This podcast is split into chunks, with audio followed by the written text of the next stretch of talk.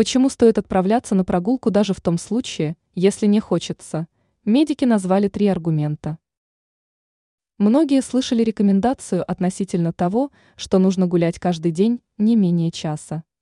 Однако порой бывает такое состояние, что выходить из дома никуда не хочется.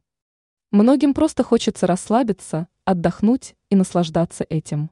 Также порой погода за окном выглядит не совсем привлекательно. Вряд ли у вас возникнет острое желание пройтись в холод, ливень или снегопад. Однако гулять нужно в любую погоду, даже если вам этого совсем не хочется. Какие есть аргументы в пользу данной позиции?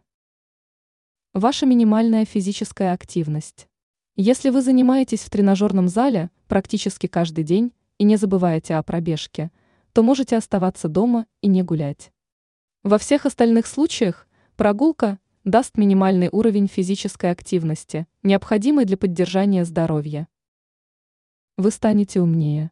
Эксперты отмечают, что прогулки оказывают весьма положительное влияние на работу мозга. Поэтому после прогулки намного легче принять правильное решение или решить сложную задачу. Фигура.